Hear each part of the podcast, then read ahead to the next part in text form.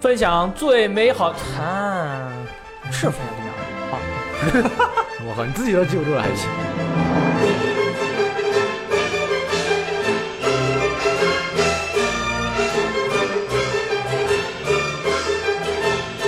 分享最美好的时光，这里是 VG 聊天室之一周新闻评论室。大家好，我是大力。我是正宗，我是一该哎，雷电老师呢，今天并不在我们直播和这个电台录制的现场，因为他现在在前方给一个《怪物猎人世界》的 PC 版的演示啊，做一个舞台的指导活动。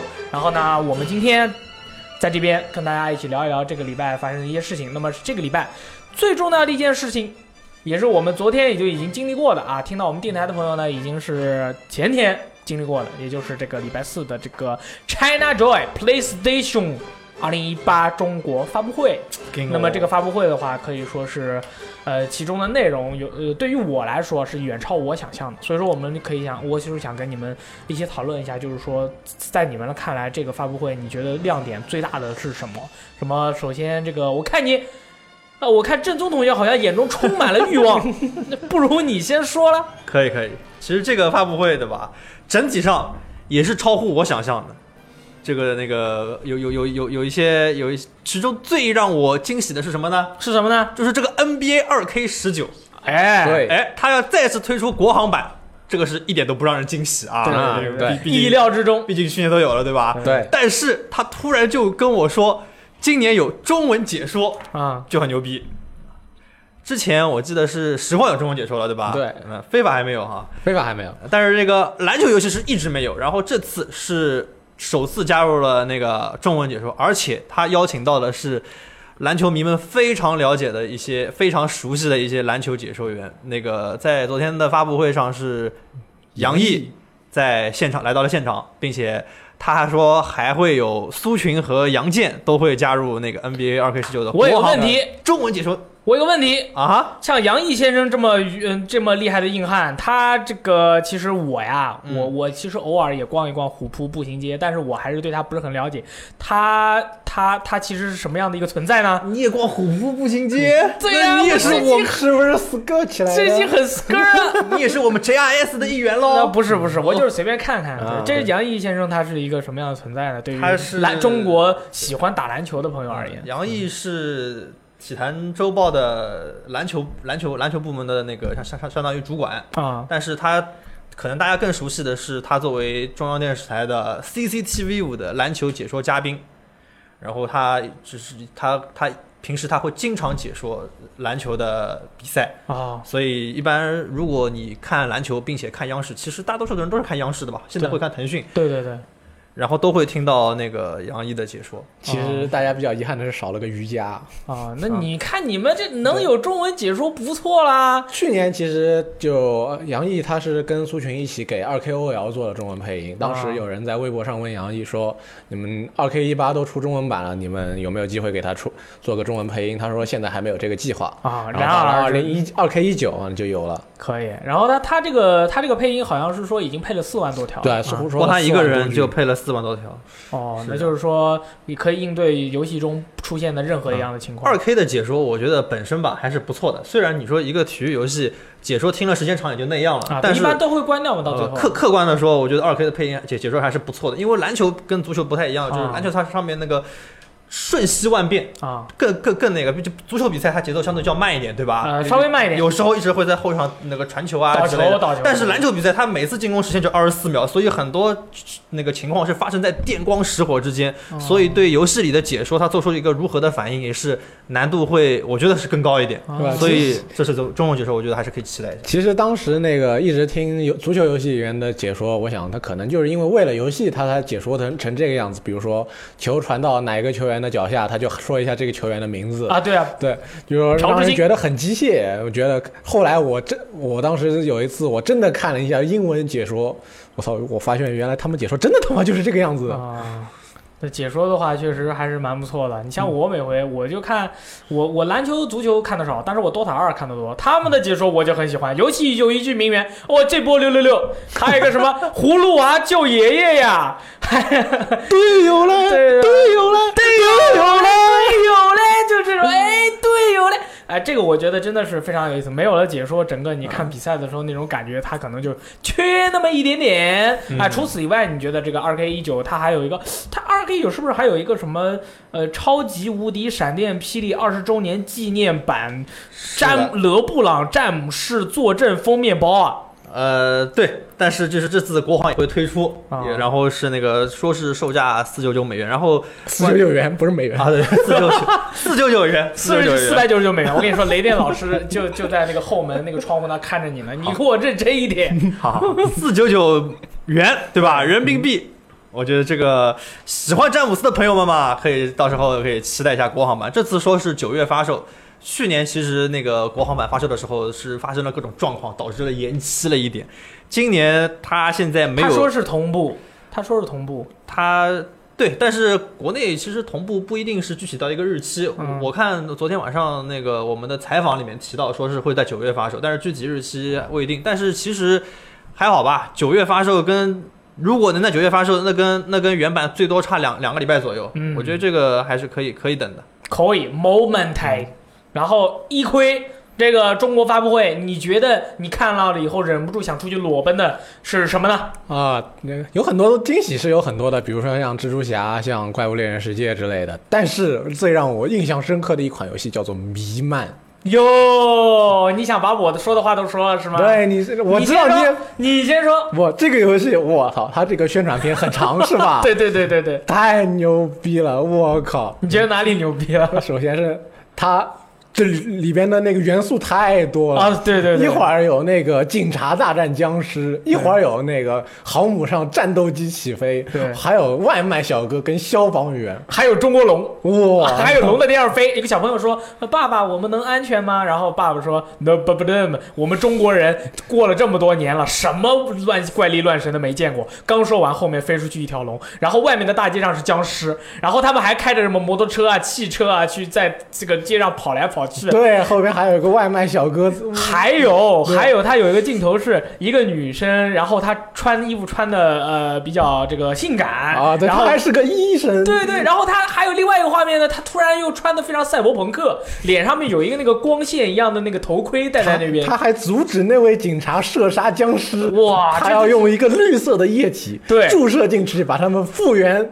还有一个特更牛逼的场景，我，太厉害了！外面全是僵尸，几个人要从一个被僵尸包围的建筑物里出来，所以他们穿了那个动力甲，嗯但是那个动力甲有点像中国的那种机关巧术，就是那种墨子的技巧最搞笑的是，技巧的那个机不甲。最印象深刻的是，它前面还有一个圈，上面写着一个井。哦，那个太厉害了！我也所以说你是真喜欢吗？你还是在吐槽他？我不不能说喜欢，也不能说吐槽，我只是觉得他给我它这里面的元素给我留下了太过深刻的印象。啊就是很期待他接下来会我很想知道他的成品。到底是什么样的。我当时看完以后，我就是立马，我就在直播间，我就拿手机发了一条微博，我说我永远我永远爱弥漫，因为我觉得这个游戏就他他就他这个宣传片啊，他哪怕他将来这个游戏。它就是说，可能没有像宣传片这么精彩，或者说它之后不是还要做那个什么真人动画吗？啊、不，它是索尼影业要给他拍电对，索尼也要给他拍电影。我不管怎么样，但是这个预告片，我就单看这个预告片，我就享受的不得了。嗯我就觉得这个这个真的就是有点那种，呃，很懂中国的这个现代的文化的一帮朋友，然后大开脑洞，想到什么做什么，把这个游戏给做出来。我现在这这游戏我想玩。我现在这个片子我想看，他他那个电影，他那个电影索尼要给他拍的那个电影我也想看。当然，他那个人物的那个人物建模长相啊，嗯对。特别的长得特别像那个呃《Fortnite》里面的人物。对，，还有这个镜头，对吧？啊，你看还有这个镜头，对他还有什么？还有魔神，还有魔神在这个桥底下扔自行车，我去，那个这这这种风格我真的是，呃但是我觉得它柔和的还蛮不错的，就是你不会觉得有违和感，你反而会觉得很酷。我我就是想知道他的这个预告片的脑洞已经开的很大了，对对他的成品的脑洞还能开多大？然后还有很多人就就就说嘛，说这个弥漫是什么鬼，什么乱七八糟，什么什么的。但是我还是真的特别喜欢它，尤其是最后那句“我们中国人这么多年了，什么没见过”，哇，这句话太霸气了，就跟战狼似的。I'm Chinese，你当心点，你当心点。就不是，就是有一种自豪感，就是我们真的是这么多年，我们什么没见过。这样的游戏如果能做出来，我真的是想试一试。我我是真的啊，我是真心的。就是有时候就就最近有些人就经常说我可能我说什么的时候，大家会觉得我是在这个嘲笑或者讽刺，没有。我是真心的，我是实意的。这个游戏是我这次中国这个这个这个直播直播会，就是这个发布会上面啊，我觉得最让我这个觉得这个感兴趣的一款游戏。对于这款游戏，我现在真的是不管它好不好玩，不管它什么时候出，我真的想看它的剧情到底是什么样的。哇，它这个预告片实在太惊人了。太厉害！这个预告片真好看，大家如果有机会到我们 B 站，我们已经上传了，大家到我们 B 站去看一下，去看看一下，你会觉得，你会觉得真的很特别，太精彩了。太太厉害了，太精彩了对对对对对。啊，除此以外呢，是这个《大圣归来》它的这个游戏，呃，也是在此次的这个发布会上公布了。怪他这个这次公布的这个游戏的风格呢，大家也看到，就是玩家只能操作大圣一个角色，其他的角色是不能操作的。在故事中也是起到了一个承上启下的作用。然后玩家操纵那个大圣呢，可以这个进行打斗活动，还可以有一些 QTE。它整体的一个风格呢，更偏向于这个喜剧。所以说，呃，有他们正好不是还找了那个南京日本人，就是住在南京的一个日本朋友，叫做竹内亮，对他就是我们南京的日本人。然后他拍过很多的中文纪录片，有一个系列叫《我住在这里的理由》，其中的匠人篇就收录了《大圣归来》的开发的秘辛。然后里面就讲了说他们在开发《大圣归来》的时候，呃，参考了很多《龙珠》和这个成龙片，成龙八十年代把我什么嗯二十年来才三十年来对成龙的爱都在倾注在里面，都倾注在里面了。对，这就是这个《龙珠》这个夸张的这个演出效果，可能大家在这个演就是看这个视频演示的时候，也会发现，其实就是大家这个孙悟空啊，在打别人的时候，一拳打过去，然后那个怪物呃，就这个肚子都。这个这个肚子被 K 进去啦，脸被打变形啦什么的，其实这个也有点街霸的风格。街霸现在街霸五也是这种，尤其是你看一个怪被你打了一巴掌，然后直接它飞到镜头，它会贴在那个镜头上面再慢慢滑下去，这都是比较那种漫画风格的一种一种演示。然后就是这个成龙的喜剧风，成龙的喜剧风就是你看在 QTE 的时候，两个人拳头互锤，你像当年成龙就说了。你们，你李小龙跟人家打人，就是我要抖，然后那个人就倒了。但是我成龙就是我要抖，人家要抖，然后我们俩打中了以后，我们都要觉得疼，因为我们都是活生生的人，对不对？对，就很 rap。rap 还行。对，就是《齐天大圣》这个游戏呢，它 呃之后我们不是还采采访了一下这个制作人嘛，是他就表示，他就表示这个游戏的游戏时长大约在十个小时左右，然后可能会有玩家说，你这个游戏才十个小时，是不是有点少？但其实你们仔细看一下，很多游戏，比如说《神海》十五个小时，就其实都差不多的。一八八六对五个小时，不不不好意思，我爱一八八六，好吧？你说话小心一点。当心点，对对对，你像战神这种游戏，战神这个游戏当时是通关时间是二十个小时，但是战神的这个你想想老战战神就太长就短了。啊，他他他战神这个流程一直是相当的长啊，但所以说像齐天大圣这个游戏，而且我们对于齐天大圣，我个人认为啊，齐天大圣这个游戏它并不是一个体量非常大的一个游戏，所以说你对它的期待不要过强，比如说你想要很多很多的要素在里面都有，但是它它说有 RPG 元素，对，当时大家可能觉得我我靠，那么大一个游戏可能是个三 A 吧，但是大家现在要觉得它要就是说准备好，它就是一个中型游戏。嗯，十小时还可以啦，加上收藏要素还没算上啦。对啊很多人是要白金的，对吧？其实我是觉得现在的游戏时长不需要太长，你十个小时能让我通关，我能感受到一个完整的一个体验。你想传达的情感，你想表达的故事，你想告诉我的事情，你对游戏的理解什么的，你在这十个小时里面能让我充分的感受到就可以了。而且我觉得一个呃《大圣归来》的动画电影的第二部，我不知道什么时候会出。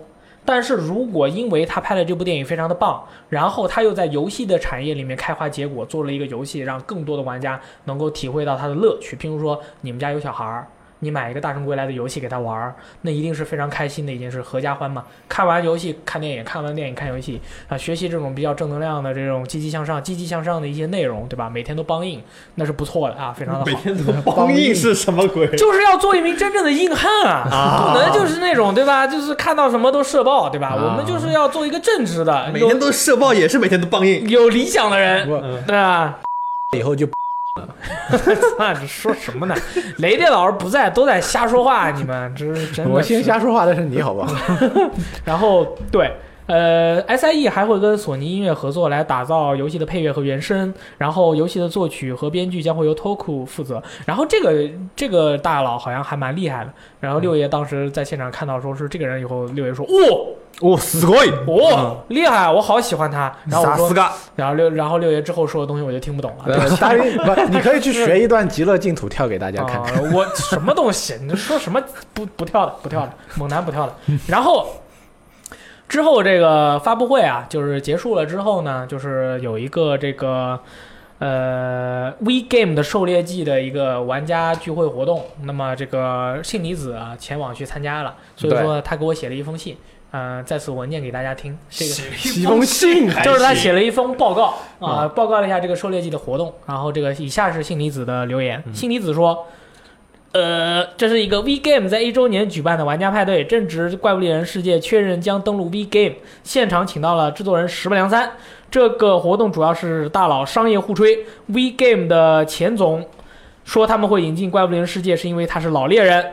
石本良三说他早就知道中国有很多怪物猎人世界的粉丝，他在京都逛街都被中国粉丝抓包过。之前卡普空和腾讯也合作过，这次当这次的合作非常的开心。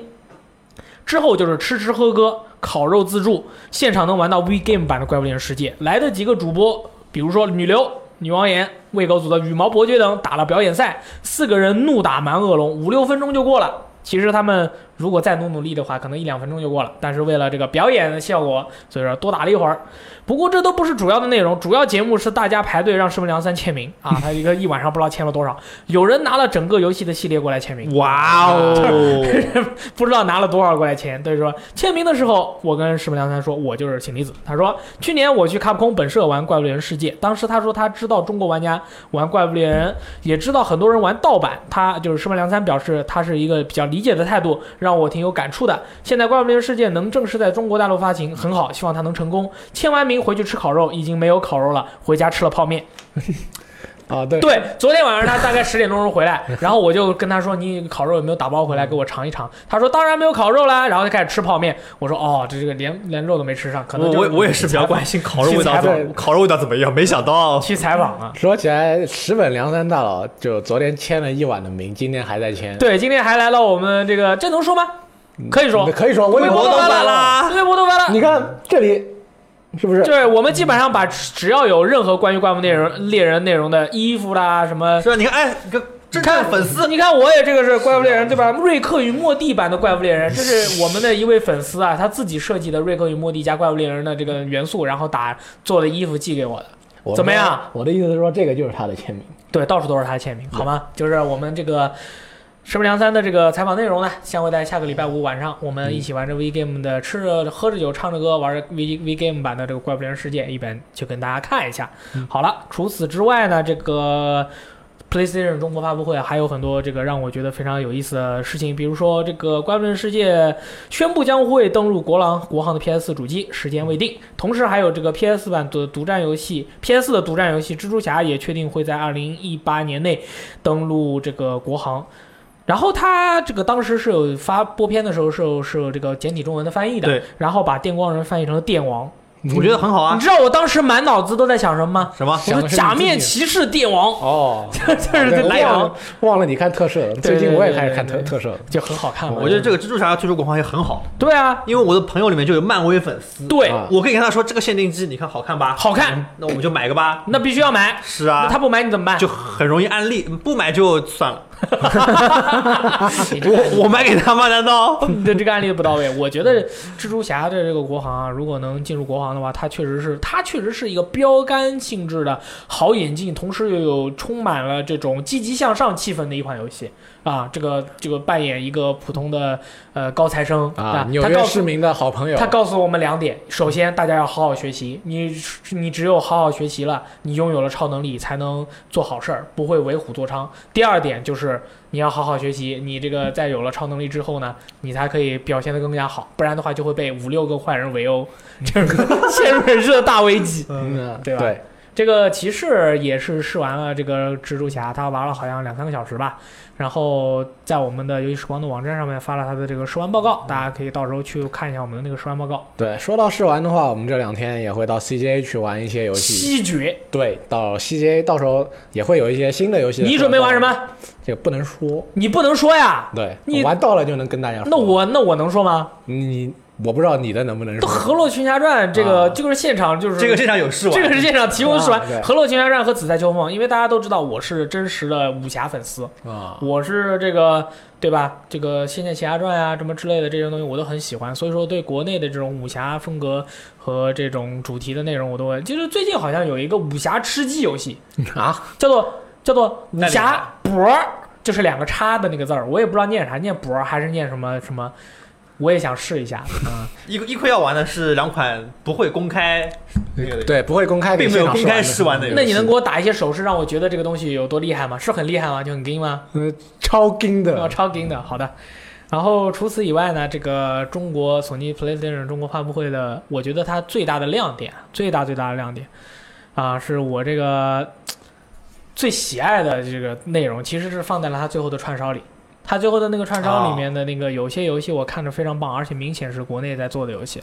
我对那那里面的游戏大概百分之八十我都产生了强烈的兴趣。好几个游戏确实都很眼熟。对他为什么没有在为什么没有在这个没有在这个直播中就是更多的去展示？我觉得可能还是时间有限嘛，时间有限，还有一个就是他可能还没有做到一个。还没有对，还没有做到一个可以完完全展示给大家但。是他那个中国之星计划的那几个游戏，已经基本上都是已经在一个蓄势待发的一个状态了对。啊。那个蓄中国之星计划的那几个游戏，你们有特别就是感兴趣的吗？其实前面说弥漫那个剧情非常牛逼，在弥漫之前的那个除夕的剧情看起来也挺牛逼。除夕也很牛逼。对，除夕的除夕的那个人设特别棒，里面的那个女生那个那个大长白白的长腿啊，我就看了以后就特别想玩。但是它这这个里面就是这些中国之星计划里面的《失落之魂》不说了，对必必买必爆玩爆的游戏失。落之魂看起来真的非常舒服。哈啊，这个代号硬核改名了，叫啊 Hardcore Mecha Mecha Mecha 是吧对？Hardcore Mecha 这改了名了，这个游戏也是必须玩爆。对，其实看起来我这看起来这几个游戏里面，实际我觉得更可能最好玩的应该是边境计划。对哦，边境计划，对哎，你也是这么想？为什么我们俩口味这么像？为什么你每次都想抢我的台词？你先说。我就是觉得它这个画面很不错，啊而且它这个打枪在太空中打枪嘛，这个感觉也以前也我也没怎么体验过这种无重力打枪的感觉，尤其是无重力。体验过无重力打枪？没在游戏里体验过这种无，哇，你好可怕！你想无重力打枪是吗？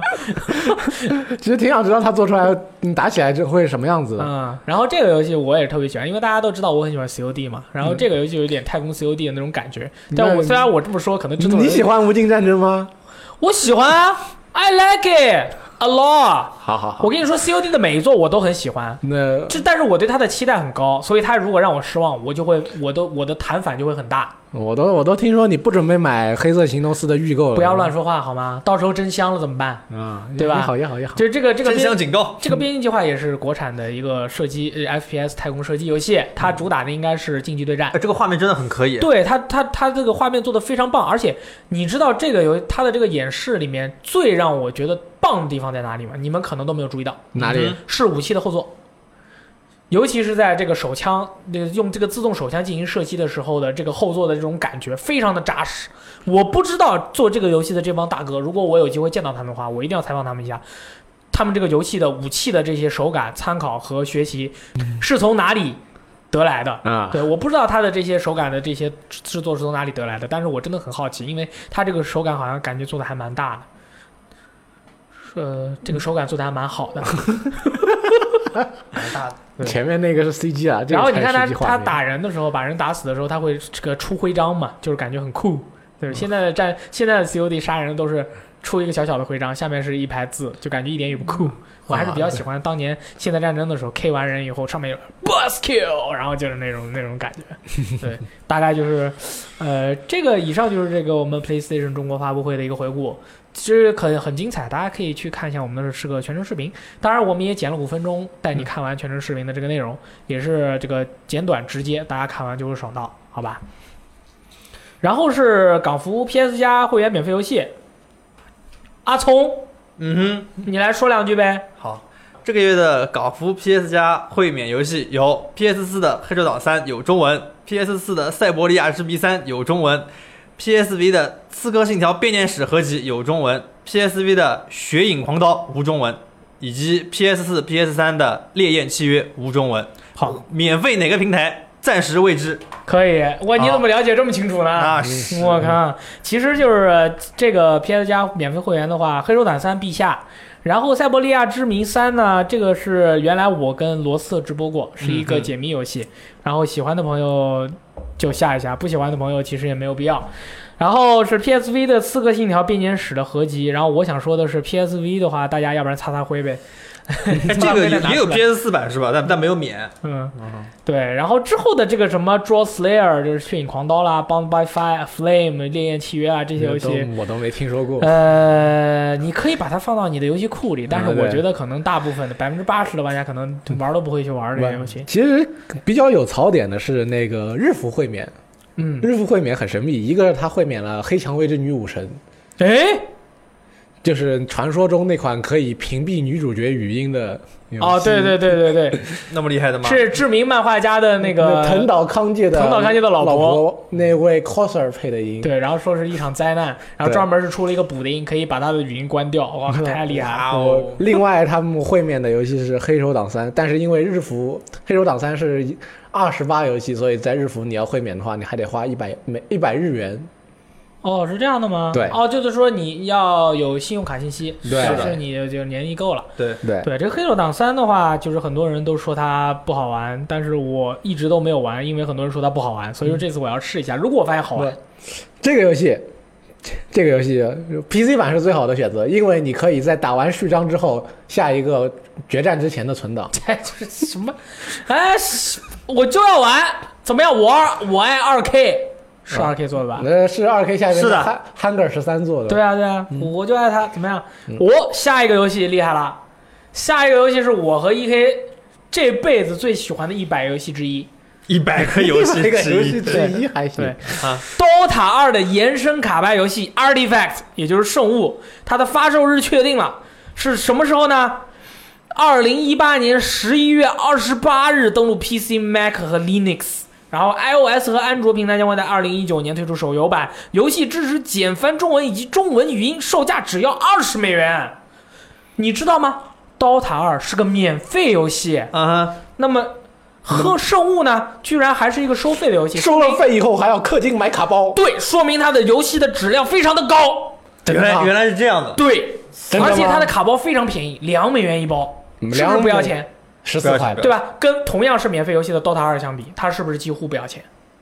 那 也许吧。对，那今你是不是你不朽三开了没啊？开了，我开了八个，然后基本上普通的都出了，然后就是特殊的都没出。今天说要调高不朽三的那个出率，我现在都是问别人要我现在 都是问别人要，我的群里面就是好多玩 DOTA 二的乞讨者。对对对对，我说，哎，你们谁送我一个啥，我就跟你玩两把，就是这种。然后他送了我以后，我就跟他找机会，就是经常联机。然后我是那个当大哥，他们就当辅助，包机包眼，出门还喂两个树。哇，真的是吃吃到爽到，打爆玩爆！我跟你说，那么有没有朋友送我一个瓶子里面的夜魔呢？嗯这个到时候啊，E K 已经把他的需求说出来了，到到时候大家大家如果想要送 E K 的朋友，就可以找 E K。啊然后我们购你花二十美元购买了圣物的朋友啊，哇，你可以得到很多超值的内容，比如说两套预设卡组和十个卡包。一个卡包两美元，十个卡包就是二十美元。不仅如此，他还给你两个预设卡组呢，每个卡组包含了五十四张卡牌，包含了五张英雄、九张物品和四十张其他卡牌。每个卡包有十二张卡牌，其中必有一张稀有卡牌，厉不厉害？所以说，下面的玩家就说两个米波，就是开高开包，给我来三个龙骑士，就是这种 啊。这个生物这个游戏，你确定不会给你来一个什么草鞋啊之类的乱七八糟？不知道它到时候游戏具体玩起来是什么样的感觉，但是这个这个生物这个游戏肯定是一个 DOTA 二的真实玩者一定是必不可少的一个游戏。我还在考虑。你还是考虑什么呢？那就不是说明你不是真正的 DOTA 玩者。我 VG 第一全能，VG 第一 PA，VG 第一混沌在此宣誓，圣物到时候出了我要直播，嗯，播吧，播吧，播吧。可以吧？完全没有任何问题行。我播完圣物我就播 DOTA 二，嗯，我在我我在办公室跟你对打。嗯，可以，然后我就被打爆了，西吧。对，下面是这个生化来自于来自于前线的一些情报，是《生化危机二》的一些新情报。呃，有几个点跟大家一起来聊一聊。首先，第一点是这个游戏，呃，《生化危机 R 一二》，它确实是一款单人游戏。事后是否会通过更新推出支持多人游玩的模式，目前还无法透露。但是我觉得基本上应该就是一个纯单机的游戏。然后游戏的原版的《生化危机二》啊，就两个主角各有两条路线，也就是 A、B 路线。但是在本作中的两条路线被合整合成了一个啊。很多玩家喜爱的豆腐模式、第四生存者模式、极限战斗模式、好鬼战斗模式，在本作中会将会保留。好鬼，没有啊，说错了，好鬼那个划掉。我觉得可以加一个好鬼，我觉得真可以加一个好鬼，但是我们之前已经研究过了，好鬼的这个东西是在，呃，嗯欧美和日本小范围传播，在中国大范围传播，所以说。啊它如果是在欧美和日本大范围传播的梗的话，它有可能会做好鬼。但是如果是这个仅仅是在中国大范围传播，欧美他们那边有，也起源也是从他们那儿来的，但是没有大范围传播，可就很可惜。就不会做出来。对，啊，然后是原版游戏中的重要配角，这重要配角吗？艾达王明明是主角嘛。原版中的重要主角如艾达王、雪莉将会在游戏中有全新的演出和人物塑造，大家可以期待他们登场。看见没有？这里写了全新的人物塑造。哇，这个艾达王，我觉得是就不我一个不玩游戏的人，不玩生化系列的人，你都受不了了，我都比较期待，哦因为这个李阳和那个谁谁来着？克莱尔。哎，克莱尔，对对对，他们这个形象和以前比就是变化特别大。对，对我想看看这个艾达王会变成什么那就肯定变奶奶了。样。你小心一点啊，我艾达王粉丝很多的好吧 啊，？是是是是是，艾达王，我觉得他这边说了一句人物塑造，所以说说不定艾达王到时候会跟里昂会有更多的对手戏，而且会有很多这个更多的这个情感上面的交织啊，比如说里昂和艾达王之间，然后呢，但是雪莉和克莱尔又喜欢里昂，但是艾达王又不想让他们喜欢里昂，哎，这个就 缠绵悱恻的爱情故事也不是不行。同时呢，原版中的啊重置版中的小刀加入了耐久值的设定，一方面更符合真实使用的情况，另一方面也是强化了生存感和紧张感。玩家只要身上空间足够，可以携带多把小刀。然后因为是卡普空的游戏嘛，怪物猎人世界也是卡普空游戏，然后就有人问说，那这个小刀有没有磨刀石可以磨一下？你这个那个耐久度用完了，能不能磨一下？然后人家这个官方没有回答这个问题，嗯你是不是还想提升展位？对，还想提升展位，越磨越年轻是吧？厉害厉害，对，然后游戏没有使用期待的主视觉啊主视角，而是选用了月间的第三人称视角。这是认为，这是制作组认为里昂和克莱尔作为人气极高的经典角色，玩家肯定希望在游戏中多看见他们，因此使用了第三人称的视角。而且第三人称的视角视野更广，对于战斗收集解密也更加方便。然后玩家在被丧尸攻击时候的危机感和恐怖程度也进一步上升。我觉得这个是有道理的。如果如果一个游戏它要想要主打它的那种人物的那种感觉的话，它确实应该用第三人称会比较好。你可以经常看到你人物的背部嘛。是的，对，然后克莱尔好像是穿了个，克莱尔穿的是牛仔裤，对吧？在这个 R E 里面，R E 二里面，啊对，但是在原版里面，我记得穿的是热裤、短裤，能忘看能看到长腿。啊，对，我我是有印象的。啊对对对对，然后它还有几套服装嘛，所以说现在游戏也可以预购了，大家可以去呃预购一下，可以获得一些预购的特点。其实我觉得他这个说的，如果他是第一人称的话，你联想一下这游戏之前的几张 GIF，比如说丧尸被轰了半个头从你身边划过去，那个感觉就看不见。了，你第一人称看不，你能看见应该但是你看不完整。对当时那个丧尸不是只剩个下巴壳了吗？对然后里昂就很温柔的把它就是啊让到了旁边，放在了地上。不。如果你想要你第一人称没有这个演示，他直接这个下巴壳往你脸上扑来的话，啊，那感觉还是蛮酸爽。对，很酸爽。对动视与腾讯将联合在中国推出《使命召唤》的手游啊，这个就是这个动视与腾讯他们已经宣布了这件事情。这个就跟《使命召唤 Online》一样，本就当本作将整合《使命召唤》系列作品的各方面特色、知名地图、角色，而且还游戏方式是第一人称射击。然后我觉得这个挺好的啊，因为《使命召唤》现在是在走下坡路的一个情况。那么它如果能通过手游让更多的玩家想要去了解这个游戏作品，还是蛮不错的啊。再次合作推出对，之前不是啊使命召唤吗？啊对啊，使命召唤 Online 他们说之前是还有那个单机模式补足了现代战争的剧情呢，之后好像、哦之后好像就没有了。对，本来一开始内第一次内测的时候是有的，哦、后来就没有了，你你怎么这么知道知道这么清楚呢？因为我参加了呀。哦，那个补足了什么方面的内容啊？嗯后来我发觉它好像是个平行世界，哦，是有可能是平行世界吗？对，哦，可能它跟现代战争系列的关系并不是那么，就是狗斯特没死。啊、对，他是狗斯特带你打打点什么东西，但好像跟实际上跟现代战争系列剧情关系不大。哦，那他可能自己也考虑到这方面原因，可能删掉了。对，嗯，哦，钢普拉，嗯，哇，这个厉害了哦！那我来念吧。啊，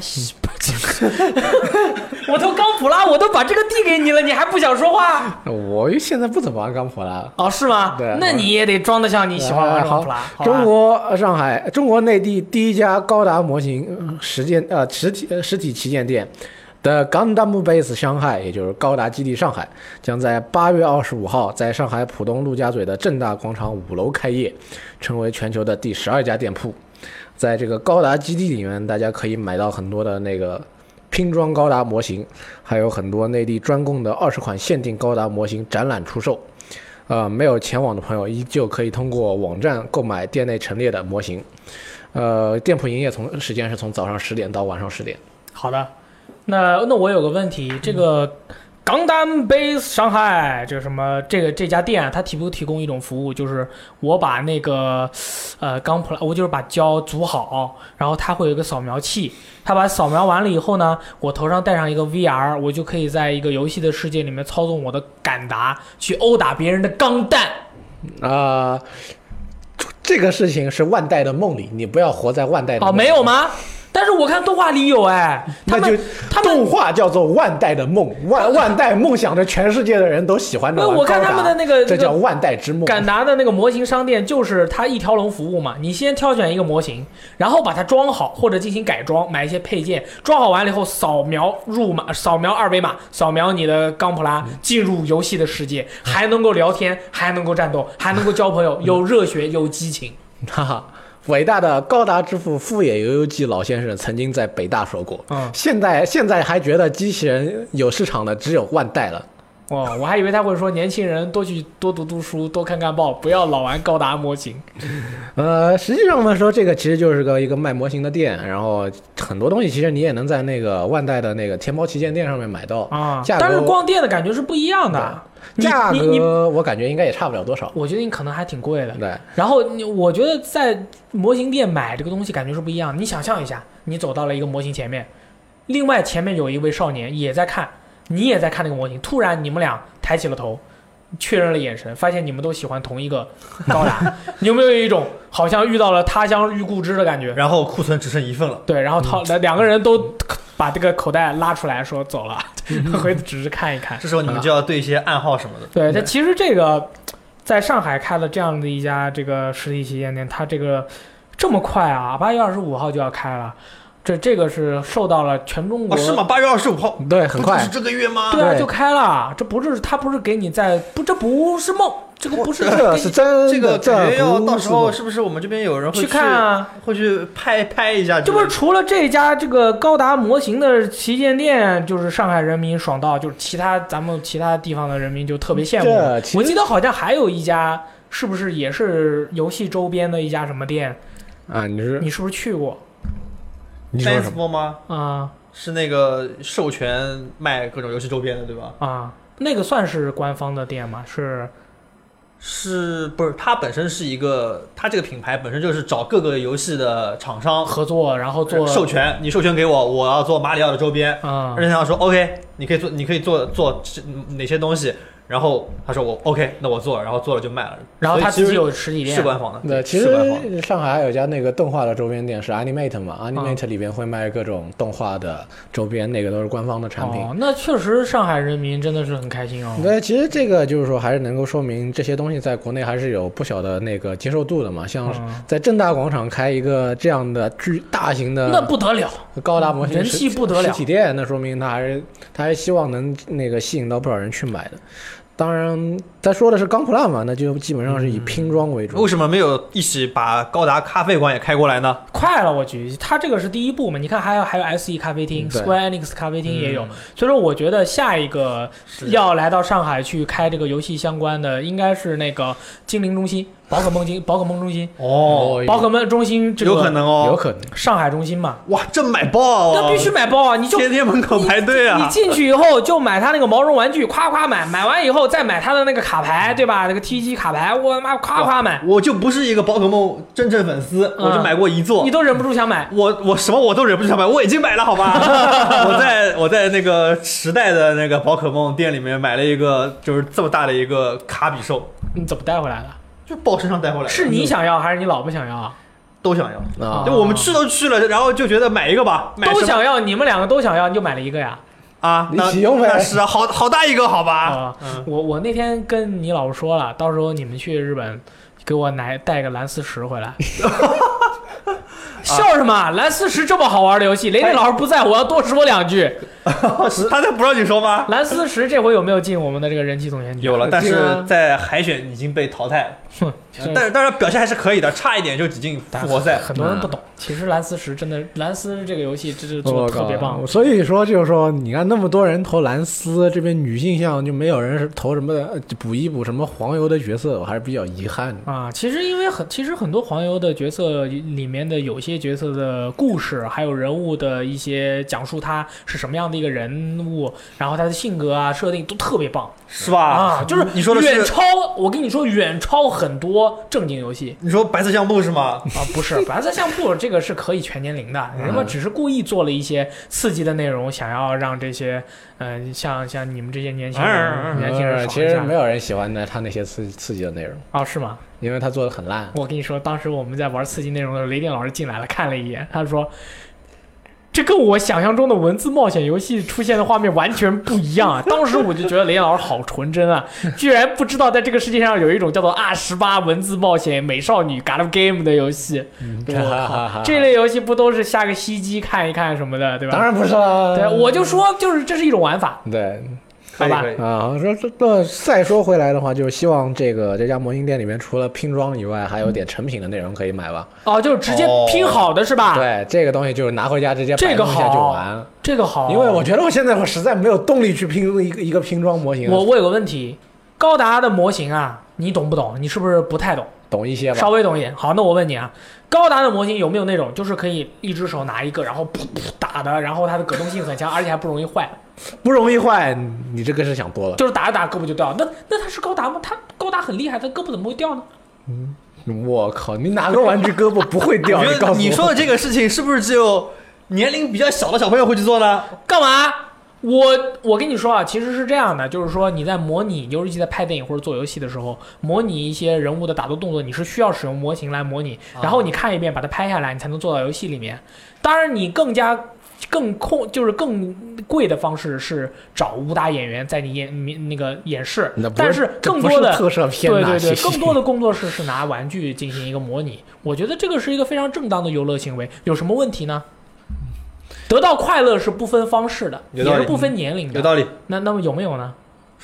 就是比较耐用的那种高达的玩具。嗯，你可以买一些便宜的，不断的用。我操，原来没有啊！问了半天。好，下面是这个读编往来环节。读编往来环节呢，主要是收录了雷电老师说的 “IS 是青春的启蒙”啊，这个里面下面的留言。首先第一条叫什么好呢？你念一下。好，这个 ID 不是叫什么好呢，是叫什么好呢？对，好，我把这个省略号给读出来了，怎么样？好，这位朋友的留言是：不得不说，真是谢谢雷电老师安利了 IS 这个漫画，很是感慨。在看的时候，虽然知道最后一定是大团圆结局，但是还是忍不住说：桂正和你这个老贼，故事很美好，但也很痛苦。其实痛苦的主要原因是想到自己的过去啦，走过的青春，错过的那个人。看到这个，不仅想到自己，很遗憾，始终没有走出那一步，真是心痛不已。故事很令人羡慕，泪水也呼之欲出，我充满了嫉妒，真糟糕呢哎，。他是不是押韵了？还有一句，P.S. 读编往来能读这个吗？我很想上节目哎，当然这句话就不用读了。对不起你，这么写的，当然对不起一定要，你们的 PS 我们是一定要读的，好吗？你就这么赤裸裸的想上节目，那我们就上给你看喽。好，下一位朋友，亏，下一位朋友叫死肥兔子，他说：“听到雷电老师租书那一段，简直就是我上初中时候的翻版。只不过我当时租的是一套比 IS 更加刺激的《樱花通信》，里边各种刺激场面都被删掉了，令人不胜唏嘘。后来工作以后才高价收到了一套原版的《樱花通信》，不得不说非常实用。”听到雷电老师和大力哥聊到当时聊到对于当年漫画市场的监管问题，我也是深有感触。其实，在零九八到零五年这段时间，国内尤其是二三线城市对于漫画读物的监管其实很粗放，只要不是纯 A 书，就可以公开贩卖或者出租。我记得小学五年级那年接触了《多重人格侦探》，不得不说这是一部优秀的青年漫画。然而，对于一个小五学生来说，那种冲击和影响可以说是非常负面的，甚至在某些情况下可以说是破坏性的，对我幼小的心灵造成了巨大的伤害。所以，虽然很现在很多人都在吐槽各大视频网站上的神和谐，还有学生书店里清一色的《斗罗大陆》之类的漫画，我觉得也未必不是一件好事。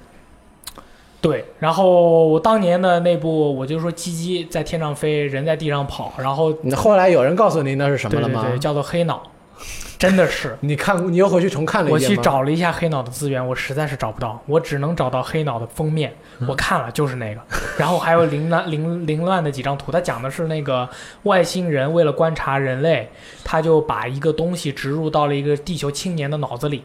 然后就以此来观察人类，好像是植入了之后，整个他的那个看东西啊什么的这都不一样了。然后再加上他外星人好像还会想办法去就去影响地球的人，那个那个漫画就叫黑脑。黑色的黑，脑子的脑，大家可以去搜一搜。不过资源非常少，我去了医生室，我都没有在上面，因为医生室有时候也有一些 non H 的一些 manga，然后是比较少有的一些也会有，但是我没有找到。黑脑这部漫画它真的是非常非常的稀有，然后非常非常猎奇，哪怕从现在的角度来看非常猎奇。然后好多人说它那个里面有有有一点克苏鲁的感觉。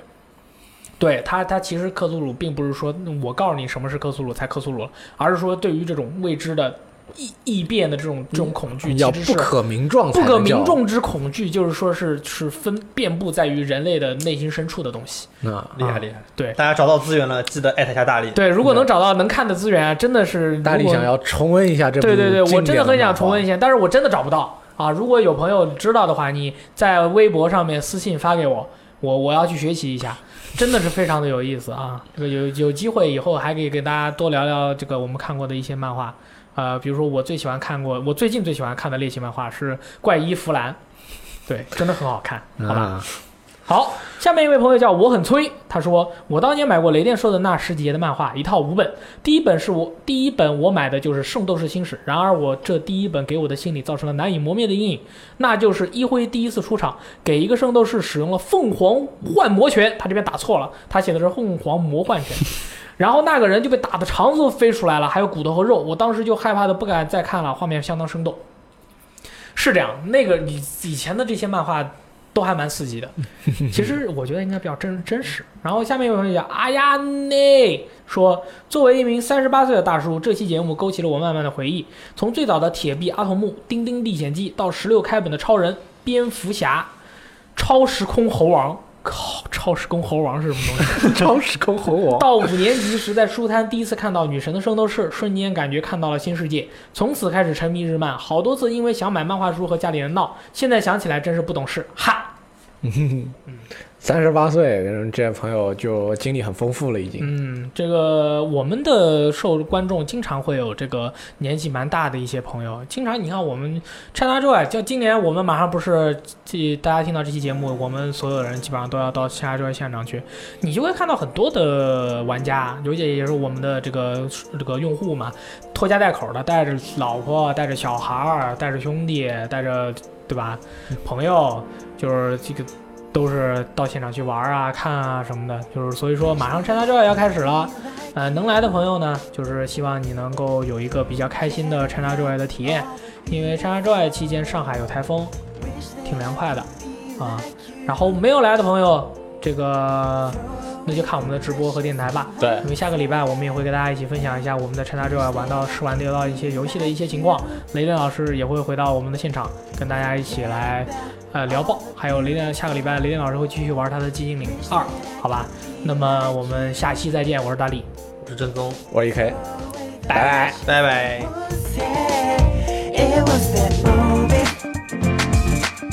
give yourself over it。の言うなんて言えない。まますり抜けてゆくように消えて一年